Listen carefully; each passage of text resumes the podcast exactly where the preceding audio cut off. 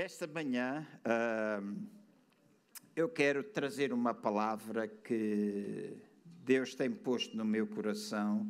E na sexta-feira passada eu disse que acredito ser profética. Eu não sou muito de usar este tipo de termos, porque respeito muito aquilo que nós dizemos em relação àquilo que é de Deus. Os irmãos nunca ouvem, nunca me ouvem muito dizer, ah, Deus falou, Deus disse, Deus não sei quê, porque quando eu vou usar o nome de Deus, eu sei que Deus fala, sei que Deus fala comigo, fala com os irmãos, etc. Mas eu não preciso para. Uh, ter autoridade, ou ver autoridade relatada, meter o nome de Deus para que toda a gente fique acreditada. A gente diz é assim, é assim e é assim. Não é assim? Então, eh, eu creio ser uma palavra profética. Há algum tempo que eu tenho vindo a meditar e tenho vindo a preparar, vou, creio que em metade, duas palavras específicas para a nossa igreja. Uma delas tem a ver com cultura de honra. E hoje eu pensava estar aqui a falar-vos um pouco acerca da cultura da honra. Não é? O que é que é isto de nós nos honrarmos uns aos outros e qual é a cultura que precisa estar presente na vida de uma igreja para que aquilo que é o plano de Deus seja concretizado. Porque se nós não tivermos essa cultura uh, de honra, uma cultura, por exemplo, de inclusão e não de exclusão, e se a igreja tem uma cultura de exclusão, a gente não se recebe uns aos outros, nem recebe quem vem de fora, não somos uma igreja aberta. Então há cultura que precisa estar implantada no seio da igreja. Quando falamos da visão, etc., nós falamos um pouco acerca disto, mas a palavra que começou a pesar e por duas vezes esta semana, de uma forma muito específica, o Espírito do Senhor ministrou e eu comecei a preparar, falando-vos, ou indo falar, em vez da cultura da honra, acerca de que nós estamos a viver uns tempos de uma verdadeira entrega ao Senhor. Em Números, no capítulo 25, e nós não vamos ler, Números capítulo 25, nós lemos ali um pouco acerca de Fineias. Eu vou procurar ser claro, cingir-me àquilo que eu escrevi aqui, uh, mantendo-me aqui firme, vou tentar isso. Mas, enfim, no livro de Números, no capítulo 25, nós lemos acerca de Fineias ter ficado cheio do zelo de Deus e esta é alguma coisa que ele ficou cheio com o intuito de trazer restauração. E eu creio que o tempo que nós estamos a viver é um tempo em que a Igreja, corpo de Cristo, necessita, mas esta é uma palavra, por isso eu disse na sexta-feira, mais específica. Eu sei que há pessoas que nos ouvem, há irmãos que estão na casa, sei que outros irmãos podem ser abençoados, outros podem ser desafiados, mas esta é uma, uma palavra mais específica para a nossa congregação local, aqui, uh, eh, CCVA em Lisboa. Eu sei que o desejo de Deus é restaurar a sua igreja e onde houver pessoas que fiquem zelosas por Deus, passarão a amar aquilo que Deus ama e passarão a odiar aquilo que Deus odeia. E eu gostaria que vocês escutassem bem o que eu vou dizer e, se possível, escrevam. Se não escreverem, eu sei que a Cristina vai tomando notas por lá nas redes sociais, mas que vocês possam gravar isto em vosso coração se vocês não ficam firmes ou de pé por alguma coisa, vocês vão cair por qualquer coisa. Se vocês não ficarem firmes e de pé por alguma coisa, vocês vão cair por qualquer coisa. E eu vou tentar explicar o que eu quero dizer com isto. Nós podemos vir à igreja e pensar em boas mensagens, pensar naquilo que nós precisamos ou podemos receber, podemos vir à igreja na busca das bênçãos de Deus. Foi um tempo fantástico aquele que a gente teve aqui. Amém? É agradável estar na presença do Senhor, é agradável prestar-lhe louvores, mas ser igreja e estar consumido, vamos dizer, pelo zelo de Deus, é mais do que boas mensagens, é mais do que nós estarmos aqui para receber bênçãos ou esperarmos tudo aquilo que nós precisamos receber. Tenho orado bastante para que, no abrir da minha boca nesta manhã, possa trazer palavras de desafio, possa usar o cajado ou a vara, uma coisa ou outra, mas que o faça com graça de maneira, porque a minha intenção não é ofender ninguém, embora às vezes a gente, o Espírito do Senhor precisa ofender-nos, entre aspas. Eu creio que está a chegar um tempo na vida desta igreja em, cristão, em que cristãos de fraldas, com a idade de usar fato e gravata, precisam aprender a que isso não deve continuar a existir. Ou vamos pôr assim: cristãos que têm idade para usar fato e gravata ainda estão a usar fraldas, esse tempo está a passar.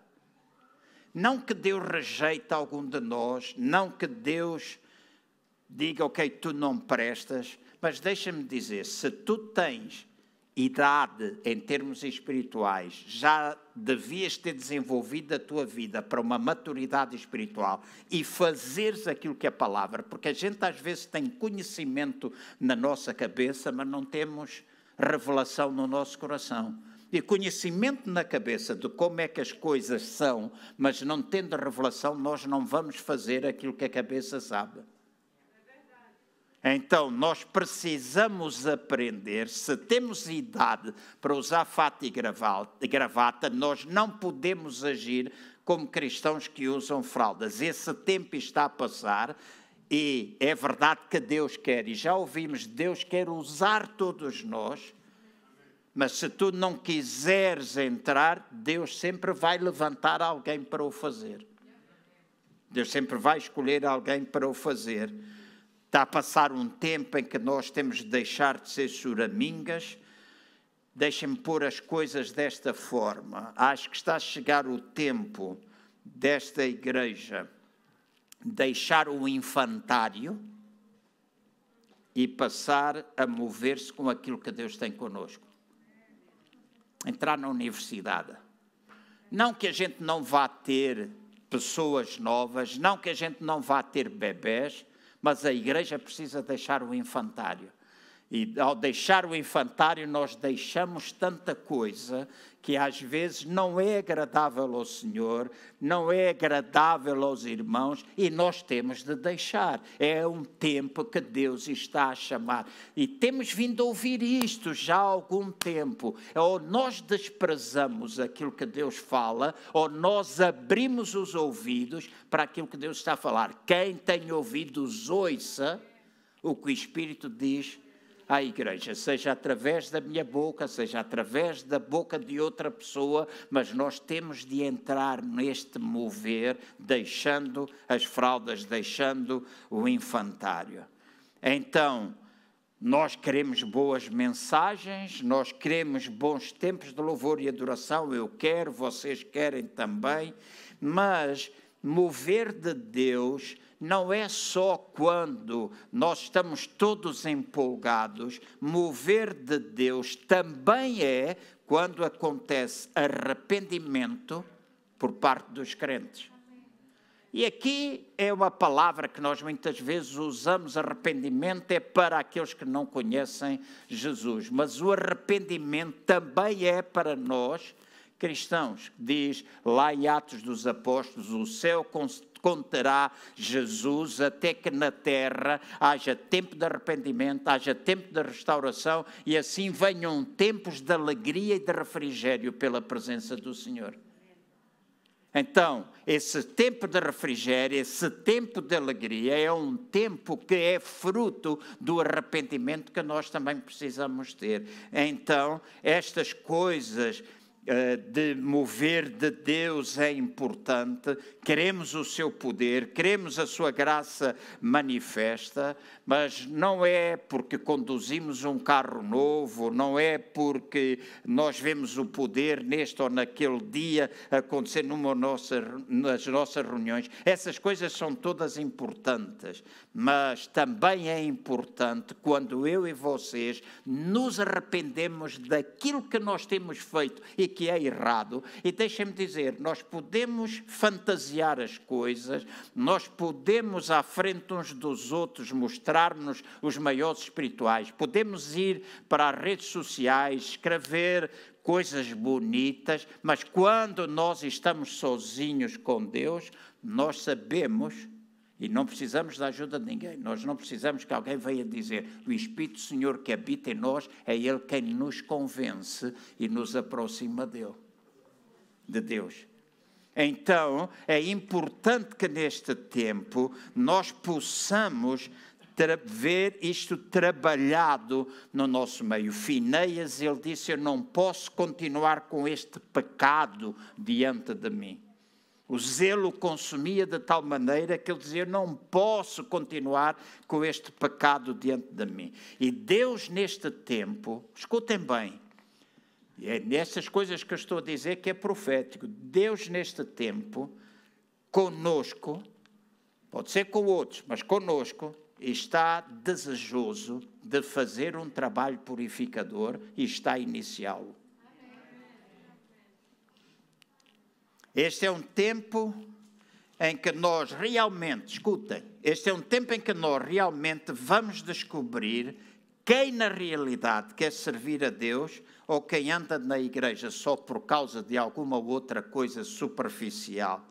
Nós vamos descobrir, descobrir durante este tempo, este tempo de pandemia, quantas pessoas estão a colocar Jesus em primeiro lugar na sua vida e não se importam do preço que têm a pagar. Este é o tempo que nós vamos ver isto. Nós vemos a igreja ser chocalhada, algum tempo atrás em oração e depois partilha com alguns outros pastores. Estávamos a falar do que é que a pandemia trouxe, como é que nós fomos afastados. E eu tenho, eu lamento muito, eu não, não posso fazer nada. Há, na, quatro, três, quatro dias atrás, no meu tempo de comunhão de manhã, estava na presença de Deus, algumas lágrimas correram e eu disse: Deus, eu não sei como fazer, eu não sei como é que eu posso fazer, eu já não sei nada. A única coisa que eu sei é que tu és o Deus que é capaz de fazer aquilo que eu não sou capaz porque acho que é Deus quem precisa lidar com isto. Não consigo compreender quando a importância da comunhão. Estamos limitados pelo espaço, né? nós só podemos ter aqui não sei quantas pessoas, 100 pessoas, cento e tal pessoas em cada reunião, mas eu estou disposto a fazer três, quatro cultos ao domingo, se for necessário, se os irmãos todos vierem. Não consigo compreender como é que nós não temos prazer em congregar, como é que nós não temos prazer pela casa do Senhor, como não temos prazer. E a pandemia, sim senhora, pode ser desculpa e é desculpa para muita coisa, mas a pandemia também tem revelado muitos corações também tem revelado muitos corações, porque toda a gente vai ao supermercado, toda a gente vai aqui, vai ali, a igreja às vezes é a última opção. Os corações estão a ser revelados. E este é sangue, este é trabalho purificador do nosso Deus. E quando eu falo de trabalho purificador, eu não falo de um trabalho de condenação não te falo de um trabalho de condenação, porque a purificação que vem de Deus é para nos melhorar sempre.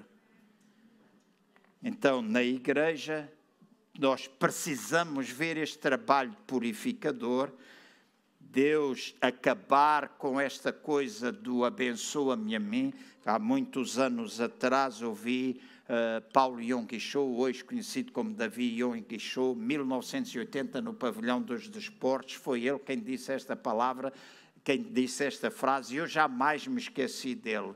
Deus não está interessado em clubes, abençoa-me a mim. Deus não está interessado naquele clube de que simplesmente nós estamos a ser abençoados. Deus não está interessado e aquilo que mais destrói a vida de uma igreja é a existência de grupos fechados, existência daqueles que são de Paulo, que são de Cefas, que são de Apolo e ainda há aqueles que têm a mania que são tão espirituais, mas são tão carnalões como os outros, quando dizem eu cá sou de Cristo. Na realidade, nós não somos ninguém Cristo, Ele é nosso. Cristo, Ele é nosso. E nós precisamos deixar que o Espírito do Senhor trabalhe na nossa vida desta forma. E eu quero dizer-vos nesta manhã, quer os irmãos gostem de mim, quer os irmãos não gostem de mim, eu sei que eu tenho e estou aqui nesta igreja até o tempo que Deus determinar que eu deva estar para cumprir um propósito. Estou aqui para cumprir um propósito, e ao cumprir esse propósito, eu sei que estou disposto a fazer aquilo que Ele quiser que eu faça. Mas nós temos de parar de andar nesta forma carnal. Nós temos de parar. Nós não temos de andar, e às vezes é muito fácil. Eu fico cansado, falo com pastores, ficam cansados hoje, porque há tanta igreja, há tanta oferta. Eh, eu lembro-me de quando eu estava em Moscavide, e quando nós nos congregávamos ali todos, Moscavide, em cada esquina tinha uma, uma tasca né? e havia mais tascas do que sei lá o quê. Aqui no Prior Velho não conheço assim tudo tão bem, mas tem. Então há tascas, há aquelas coisas onde as pessoas vão fazendo coisas e eu sei que hoje há eh, às vezes mais igrejas do que tascas. Cidade de Aveiro tem 75 mil habitantes, número redondos, no Conselho, tem 27 igrejas e ainda vão abrir mais igrejas. Igrejas, às vezes, com 15 pessoas, 20 pessoas, etc. Mostra toda a nossa carnalidade e alguns, porque têm 15 ou 20, acham que são grandes coisas, grandes revelações e palavras proféticas e vamos ganhar a nação e vamos fazer assim, vamos fazer assado, conversa fiada. Nós precisamos, enquanto igreja, estar unidos. E os pastores ali, nós juntamos-nos para orar pela nossa cidade e o fazemos todos os meses. E toda a gente é bem-vinda, não é? Tudo bem, pode haver as igrejas, mas mais do que ter igrejas, nós precisamos. Mas a existência das várias. Precisamos de Deus. E a existência de várias igrejas, às vezes, vai criando pessoas que têm o desejo de saltitar de um lado para o outro, chateiam-se aqui, vão para aquela igreja. Mas quem não resolve as coisas, lá estou eu a descer, quem não resolve as coisas internamente, vai para qualquer lugar. Pode ir para qualquer lugar onde quiser ir, vai levar os problemas com ele. Ouçam bem o que eu estou a dizer. Se tu tens problemas aqui e não resolves e não sabes resolver, se tu não amas a casa de Deus, se tu não amas esta casa, diz: Eu sou do CCVA e tu não amas esta casa. E eu amar esta casa é nós podermos dar uns aos outros, é nós suportarmos a casa de Deus financeiramente, é nós suportarmos uns aos outros, é nós orarmos pela casa, é nós falarmos palavras de bênção e edificação com a casa. Isto é que é amar a nossa casa. Da mesma maneira como tu dizes amar a tua família. Se eu amo a minha mulher, se tu amas o teu marido ou a tua mulher, tu não vais para as tascas, tu não vais para a rua falar mal dele, porque se falares mal dele, tu não amas. Então, eu não posso estar casado ir ter com as outras pessoas e dizer: Ah, a minha mulher é assim, a minha mulher é assada, a minha mulher não sei o quê, a minha mulher isto, ou o meu marido é desta ou daquela maneira. Então, quando nós referimos à casa de Deus, a nossa casa, nós precisamos referir com amor e precisamos honrá-la. E muita gente não sabe o que é honrar. Então nós precisamos honrar. Então a solução não está em tu saltitares. E ontem o André Prim falava muito nisso. Às vezes vontade de ir embora, todos nós temos. Às vezes temos altos, nós temos baixos. Nós não levamos o dia todo a ler a Bíblia. Nunca me esqueço, há muitos anos atrás, quando abrimos na, na, ali na, naquela zona do campo pequeno, na, como é que se chama? João 21, obrigado na João 21 havia uma irmã que todos os dias ia à igreja. Nós também, houve um tempo, fazíamos reuniões todos os dias, mas todos os dias ela ia à igreja. E um dia chegou a hora do almoço e ela eu disse: Olha, vou ter de sair, vamos almoçar. Ela estava sempre lá na conversa com a Fátima, etc.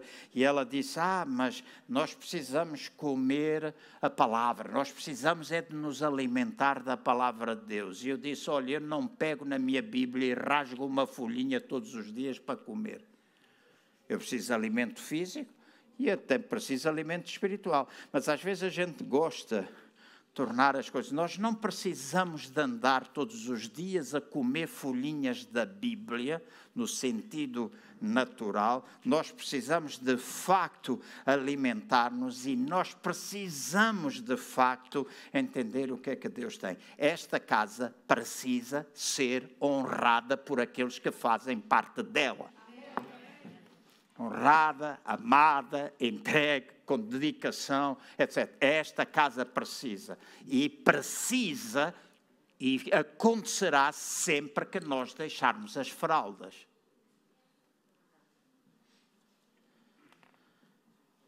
Quero que os irmãos abram em Jó, no capítulo 26. Jó, capítulo 26. E sigam a leitura de alguns versos que eu vou fazer entre o verso 9 e o verso 14. Colocando especial ênfase no versículo 14. Mas Jó está a falar acerca de Deus e diz: Ele, ele encobra a face do seu trono e sobre ela estende a sua nuvem. Marcou um limite à superfície das águas em redor, até aos confins da luz e das trevas. As colunas do céu tremem e se espantam da sua ameaça. Com a sua força fende o mar e com o seu entendimento abate a sua soberba pelo seu espírito, ornou os céus, a sua mão formou a serpente escorregadiça. E agora o verso 14 que eu realço: Eis que isto são apenas as orlas dos seus caminhos, e quão pouco é o que temos ouvido dele. Quem, pois, entenderia o trovão do seu poder? Parte inicial do versículo 14 diz: Eis que isto são apenas as orlas, ou são apenas as franjas do seu caminho. E este é um tempo em que nós vamos começar e estamos eventualmente vivendo simplesmente nas orlas ou no, nas franjas do seu vestido, mas a intenção e propósito de Deus é levar-nos muito mais além. E eu dou graças a Deus porque muitos dos que aqui estão, e espero que seja a totalidade, entendemos em nosso coração que há muito mais de Deus para nós. Há muito mais, há muito mais que Deus quer fazer, há muito mais que Deus quer restaurar. E eu penso que é importante vermos. Então, o que é triste é que muitas vezes muitos cristãos que estão simplesmente a viver nas franjas, a viver nas orlas, a viver na penumbra, a viver no lusco-fusco, não e não se querem, vamos dizer, vivem nesta área, mas não se querem aproximar da luz. E a razão por que muitas vezes alguns não se querem aproximar da luz é porque, ao aproximarem-se da luz, as trevas existentes neles ficam expostas.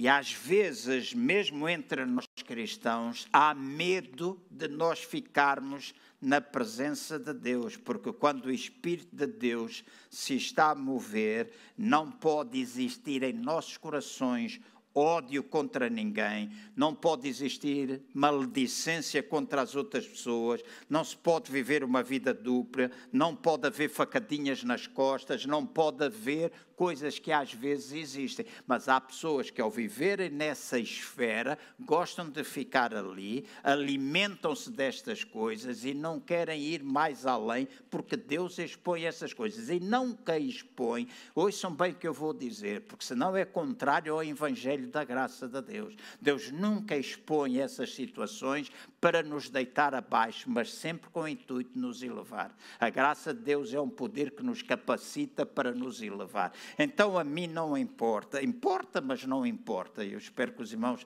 vão entender o que eu quero dizer. Tu podes até cometer algum pecado, tu podes fazer alguma coisa errada, podes. Uh, ter aquilo que nós catalogamos de pecados grandes e pecados pequenos, mas para Deus não há o pecado grande nem o pecado pequeno. Quando eu trabalhava com as crianças, fazia um truque as cordas, uma corda grande, uma corda média, uma corda pequenina, e depois fazia-lhe ali um truque de magia, e quando eu tirava, as cordas eram todas do mesmo tamanho, e a lição é: não há pequenos, médios ou grandes pecados. Pecado é pecado. E nós até podemos cometer alguma coisa, e se Deus expõe, e se Deus lida com isso, é para que a gente possa ter vitória, não é para te escorraçar. Por isso eu sempre fui contra quando a igreja, ao lidar com pessoas que pecam, as expunha. Eu lembro de ser pequeno, ser jovem, e porque a pessoa ia ao cinema e a igreja considerava ser pecado, graças a Deus que esses tempos. Ah, mas ainda existem igrejas assim. Mas que pensava que se for ao cinema, então íamos todos pedir perdão em frente. Lembro-me da gente ter feito um célebre jogo de futebol entre Moscavide e Anés Ferreira. O pastor João Barradas, com todo o seu amor, nos só veio ter comigo e disse: Oh filho, porque o Vítor partiu o dedo do pé assim a jogar, deu lá uma pantufada em alguém, partiu o dedo. Ele diz: Oh filho, eu só peço que vocês, se jogarem, não se magoem uns aos outros. Mas toda a gente da Nes Ferreira teve de ir ao púlpito pedir perdão por ter de jogar à bola, porque jogar à bola era pecado. E alguns que iam ao cinema tinham de pedir. Eu lembro-me de ver pessoas de que se íamos ao cinema, lembro-me ter visto um jogo de futebol e está aqui o Daniel Leitão, estava o Daniel Leitão, estava o, o Cisnando, estava mais dois ou três.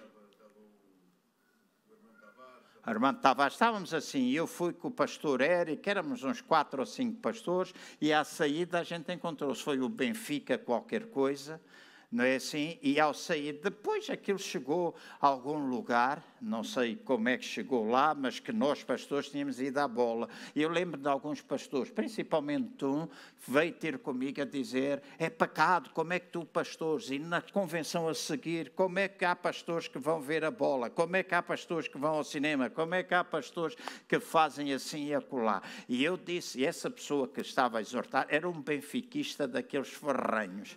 Ferranho, era dos ferranhos. E eu perguntei, mas tu não viste a bola? Ele disse: Mas eu vejo em casa, eu não vou ao estádio, eu vejo em casa, vi na televisão. E eu disse: Eu. Eu não consigo. Se tu estás a dizer que é pecado eu ir ver ao estádio, é tão pecado. Se o futebol é pecado, é tão pecado vê-lo em casa como ir ver ao estádio. Então, às vezes a gente não consegue entender. Então, Deus quer lidar, quando quer mexer com a nossa vida, se mesmo que haja pecado, Deus sempre nos quer levantar e a igreja, e uh, sempre quer levantar e edificar. Então, eu acredito que nós estamos a viver tempos em que enquanto igreja, nós precisamos aproximar-nos da luz, precisamos mover-nos para mais perto de Deus.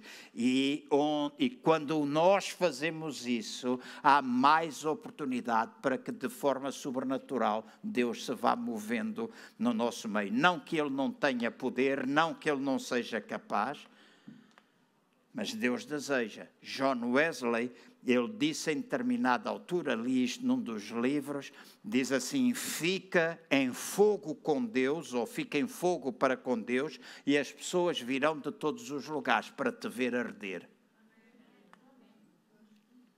Vou repetir: fica em fogo para Deus, e as pessoas virão de todo lugar para te ver arder. E é importante nós percebermos isto no tempo em que a gente está a viver. Em lugar da gente se preocupar com tanta coisa, falarmos o que devemos e não devemos, era mais vantajoso para cada um de nós procurarmos o fogo de Deus. E então nós estamos a mover-nos em dias em que o ministério profético de Deus, e quando eu falo do ministério profético, eu não estou a falar daquelas coisas, pessoas que dizem profecias e isso. Eu lembro-me de ver na televisão, quando foi da eleição do presidente Trump, algumas pessoas que eu conheço, conheço os ministérios deles, etc., pessoas respeitadas e eu continuo a respeitar, mas muitas vezes, porque eu vi de cima do púlpito, quando foi das eleições e os votos, a dizer ele está a ganhar, eu estou a ver isto, eu estou a ver aquilo e não sei quê, e ele não ganhou nada, não é o presidente, e ainda não vi nenhum deles vir pedir perdão, porque teve a dizer que era Deus e não veio, e não era.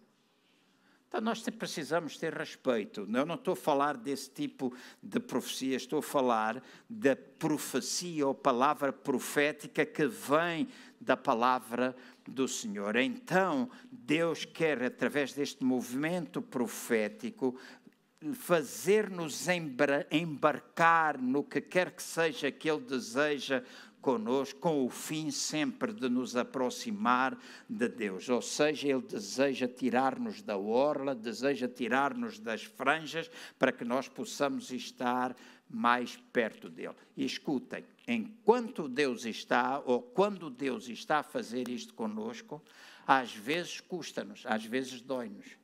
A gente estrabucha, a gente chora, a gente atira pedras, a gente barafusta, a gente faz mil e uma coisa, porque muitas vezes, quando Deus trabalha conosco, Ele provoca alguma dor.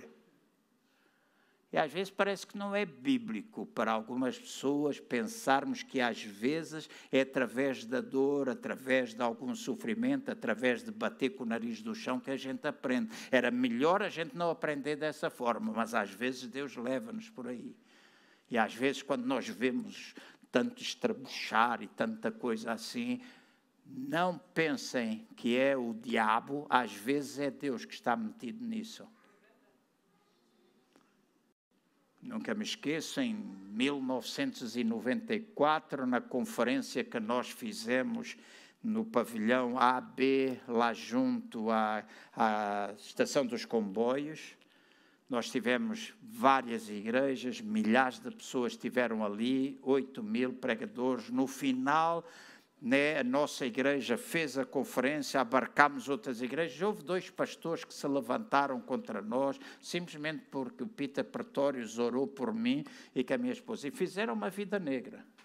Fizeram vida negra, inventaram mil e uma coisa, fizeram. A, a, passar a, passas do Algarve, como a gente costuma dizer. Mas todo esse estrabuchar, todo esse essa coisa que acontecia fez-me pensar, mas onde é que a gente está? O que é que é isto? A gente está em fogo para Deus. E eu, era, eu dizia é o diabo, e eu orava, e eu amarro o diabo, eu amarro o diabo, eu amarro o diabo. E pulava, naquele tempo a gente pulava, e põe o diabo embaixo, põe o diabo embaixo. Lembram-se desse corinho? E a gente fazia tudo isso. E o Eric Lavender, com toda a sua sabedoria e calma, às vezes punha a mão em cima de mim e dizia: João, isto não tem nada a ver com o diabo, é Deus que está a mexer contigo. Eu dizia, mas como é que é Deus? Como é que é estas coisas? Eu disse, hum, olha bem que eu te vou dizer, daqui a um tempo tu vais perceber que é Deus. E pouco tempo depois eu percebi que era Deus que tinha feito acontecer aquelas coisas todas, ou tinha permitido.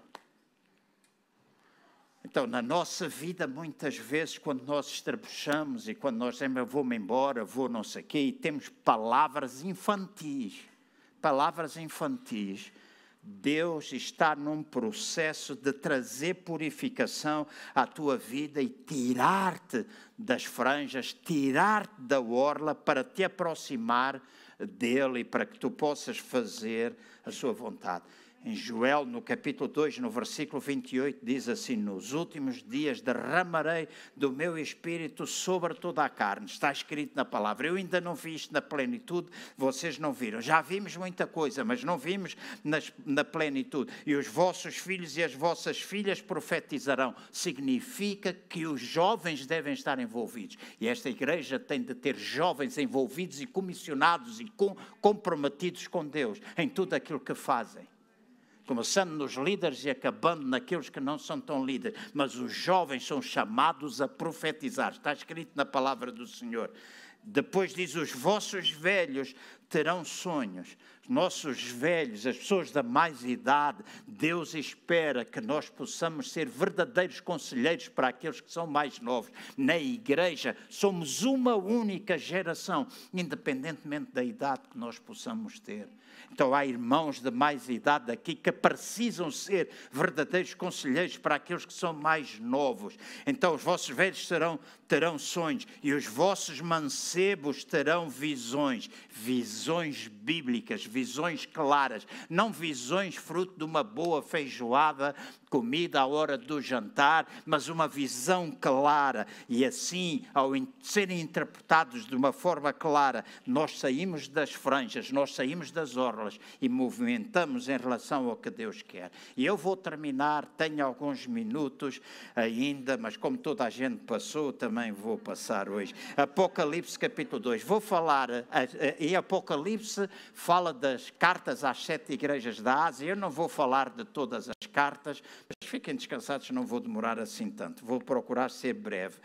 E vou mencionar quatro igrejas. A igreja de Teatira, em Apocalipse capítulo 2, do versículo 18 ao versículo 20, diz assim: E ao anjo da igreja de Teatira escreve: isto diz o Filho de Deus, que tem os olhos como chama de fogo e os pés semelhantes ao latão reluzente. Eu conheço as tuas obras e a tua caridade, ou o teu amor e o teu serviço e a tua fé e a tua paciência, e que as tuas últimas obras são mais do que as primeiras.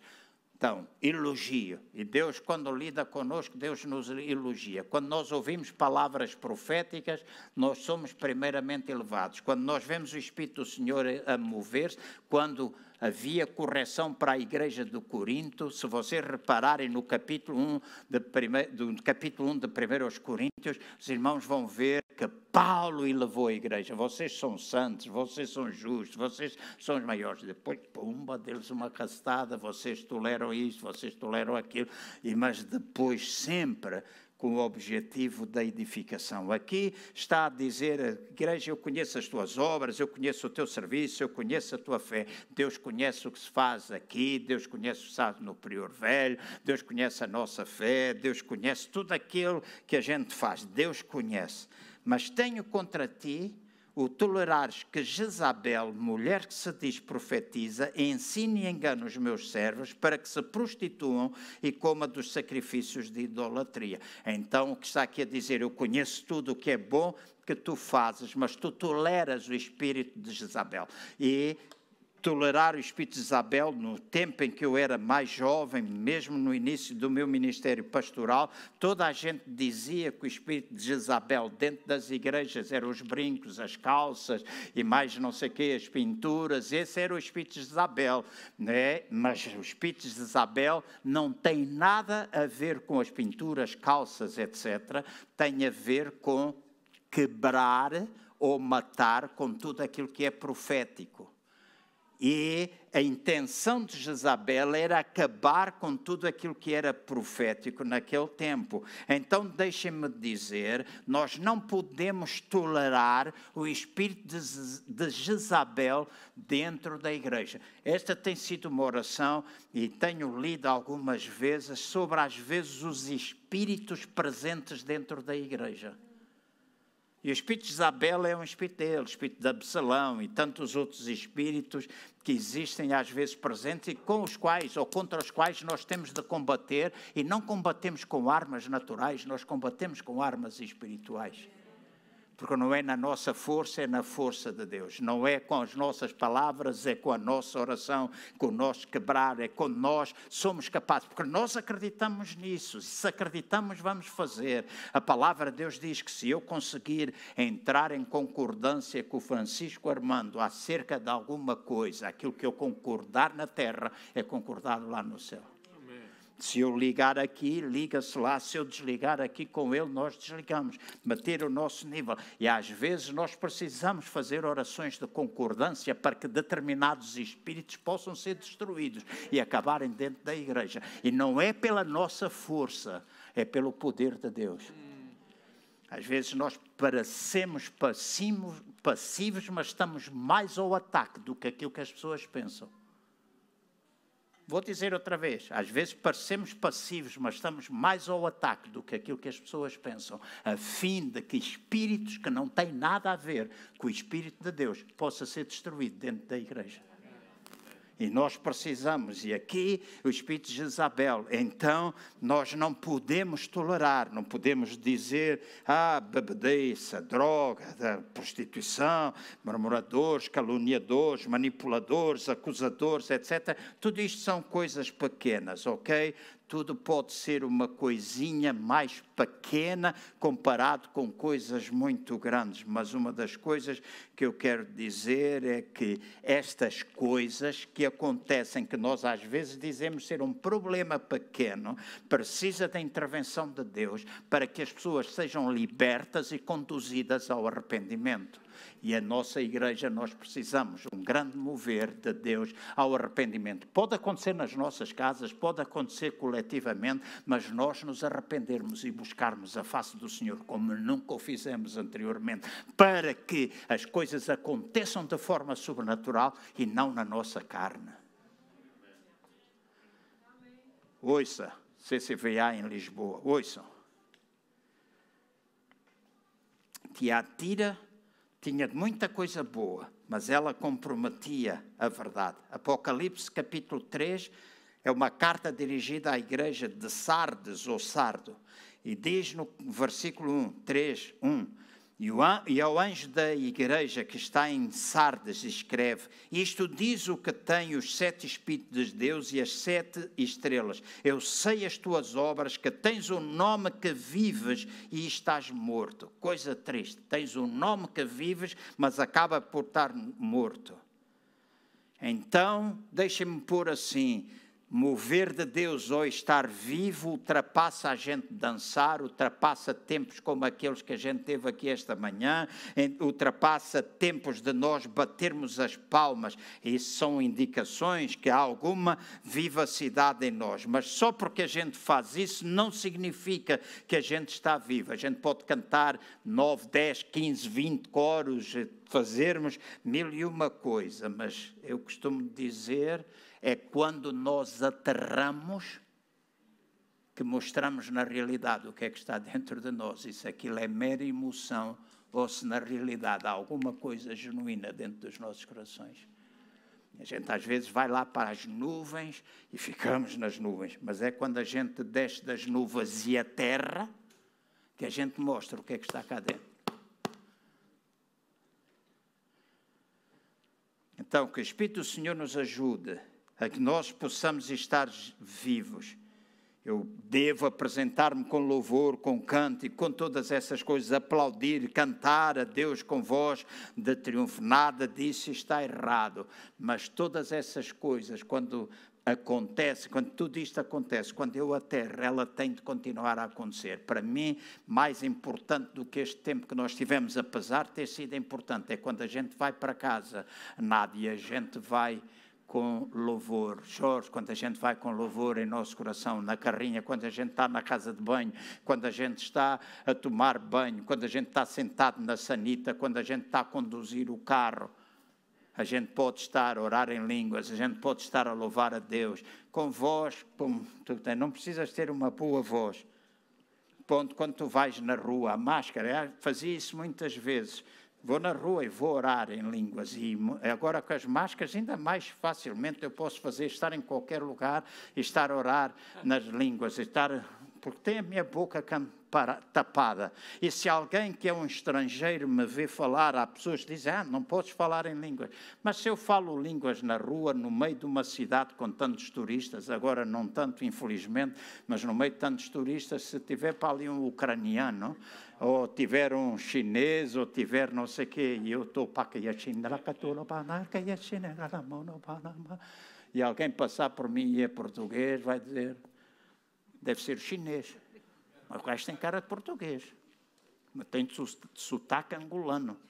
Mas ele está a falar uma língua que eu não conheço. Eu digo, pois, é, é do reino.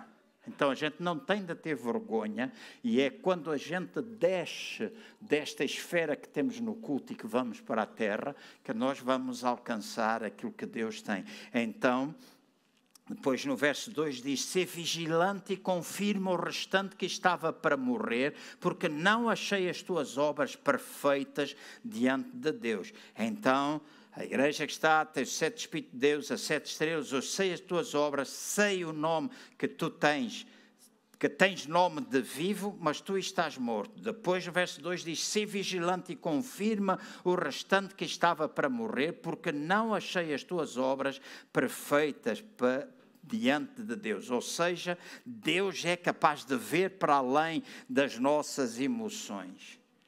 E muitas vezes, cristãos, e isto é o que nós precisamos escutar do Espírito de Deus, muitas vezes nós cristãos caímos com muita facilidade nas armadilhas do diabo porque queremos simplesmente uma experiência emocional. Mas quando nós falamos de poder de Deus em operação na nossa vida, Ele não toca somente as nossas emoções, Ele toca o nosso interior e Ele acaba por produzir mudança porque também não adianta eu andar a falar em línguas estranhas, mas depois insulto toda a gente, falo mal de toda a gente. O que é que é isso? Porque se as línguas estranhas, quando nós falamos em línguas, edificamos-nos a nós mesmos, somos edificados na nossa santíssima fé. É o que está escrito. E algumas vezes nós precisamos perceber quais são as razões principais ou os benefícios de nós falarmos em línguas estranhas. Alguns precisam ser lembrados disso, mas vai ajudar na maneira como a gente fala, como a gente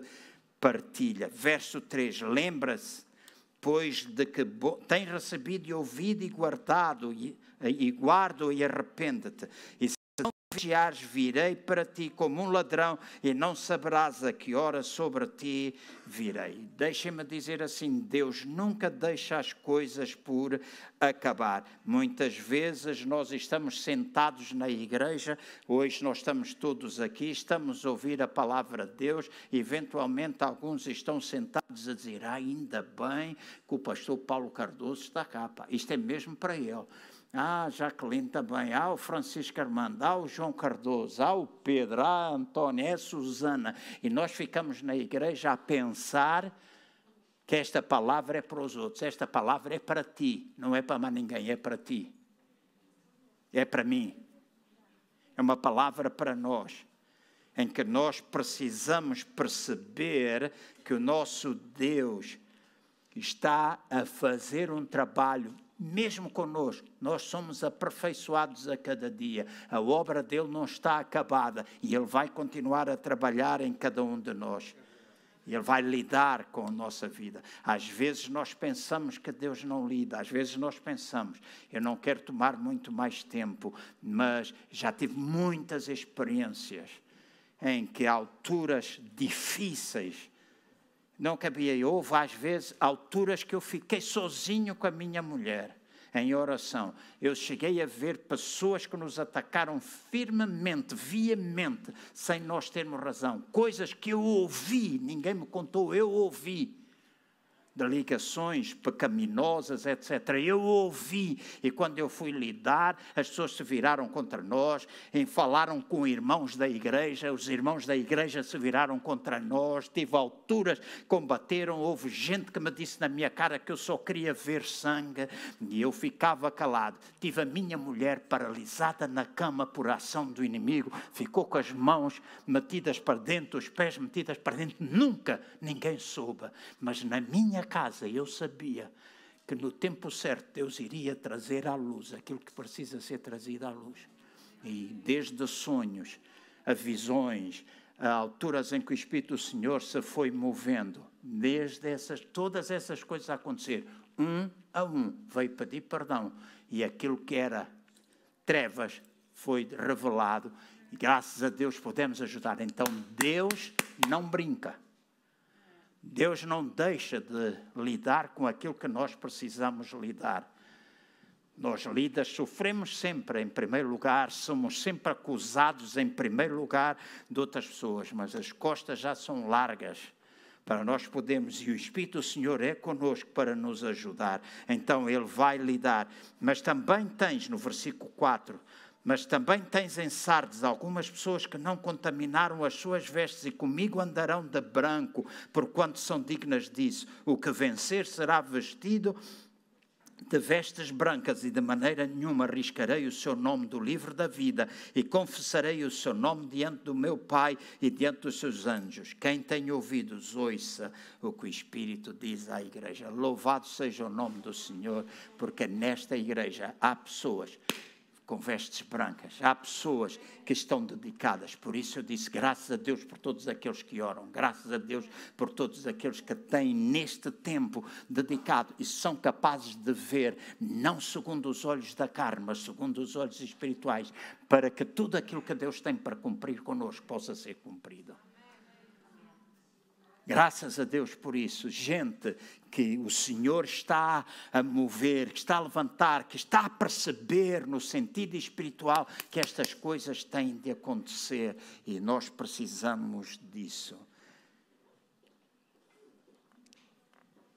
Eu vou parar aqui, tinha mais, mas o meu tempo está a passar. Eventualmente, alguns irmãos têm de ir. Mas este é um tempo em que o Espírito do Senhor está a querer tirar-nos das orlas, das franjas, para algo mais profundo. E há irmãos que estão aqui a quem o Espírito do Senhor está a ministrar, a quem o Espírito do Senhor está a falar aos seus corações. Há gente aqui, ontem ouvimos, há pessoas que estão lá em cima, há pessoas que estão cá embaixo, há pessoas que estão comprometidas, às vezes apetece fazer, às vezes não apetece fazer. Há dias em que não nos apetece orar, há dias em que não nos apetece ler a Bíblia, certo? Alguém não se identifica com isso. Todos nós temos dias altos e baixos.